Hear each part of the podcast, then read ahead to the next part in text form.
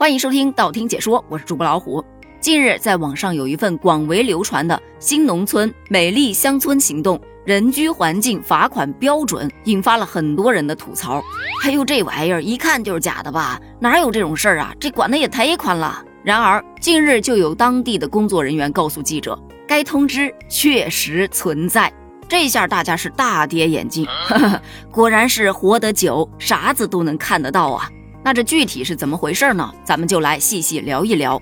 话说，近日网传着一张人居环境罚款标准引发关注，是因为这个标准当中列举了十四种脏乱差的行为，其中包括你厨房的碗筷不洗罚十元。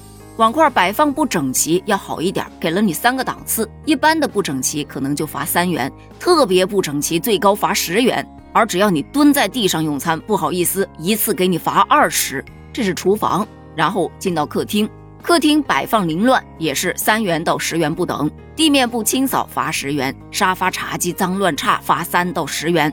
卧室衣服不整齐，三到十元；被子没叠，直接罚十元；四件套没有清洗的，也是三到十元。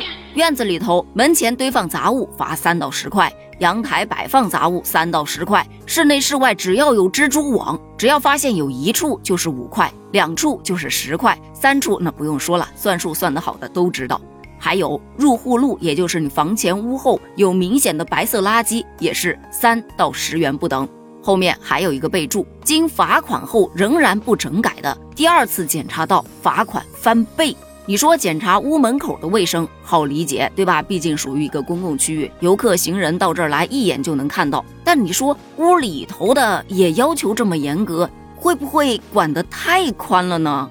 你说吧，在公共区域随地吐痰呐、乱丢垃圾呀、闯红灯啊这样的行为，罚款是应该的，因为这类行为损害了公共环境和秩序，你这影响到了其他人。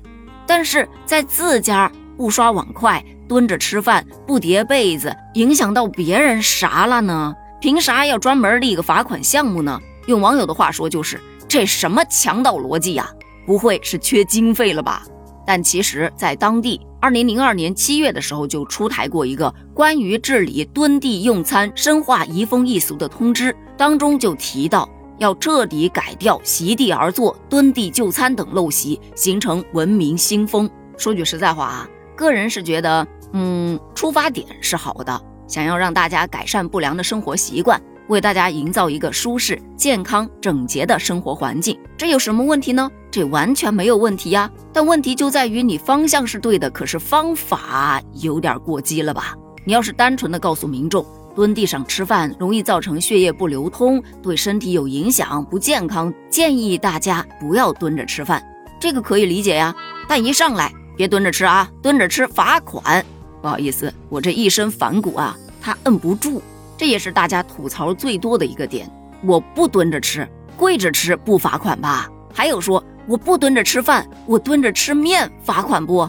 另外一个被大家吐槽的特别多的就是说不叠被子还要罚十元呢？咋的？你还要到我家来掀我被子啊？这被子掀得多了，没准儿还能查出谁睡错被窝了呢？还有吐槽。前段时间不是刚刚有专家科普过吗？说起床之后不能立马叠被子，因为我们睡了一整晚的被子会吸收皮肤挥发的水分和汗渍，如果一起床马上叠被子。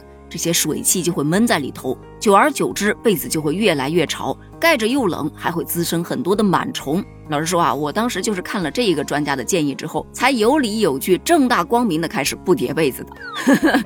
不过，这要是按照这个处罚方式，我们家这一天十块的固定支出应该是逃不掉了。对此啊，其实大家的观点还是说自己家里我爱咋地咋地，这就是我自由的一片小天地。现在连在这小天地里的一点点自由都不愿意给了，这还让不让人活了？这种心理啊，可以理解的，谁都不喜欢被人管着。但对于这些村官来说，建设新乡村确实是一项重要的任务。可是执行任务也是需要方法的，它不意味着你可以简单粗暴地采取强制措施来推动这一进程吧？我个人还是那个观点，你可以通过引导、激励村民去参与新乡村的建设。告诉他们碗筷放好几天才洗会滋生更多的细菌等等的，告诉他们为什么要这么做，大家其实还是会比较容易接受的。你觉得呢？对于这个观点，你有什么不同的看法？欢迎在评论区一起探讨哦。咱们评论区见，拜拜。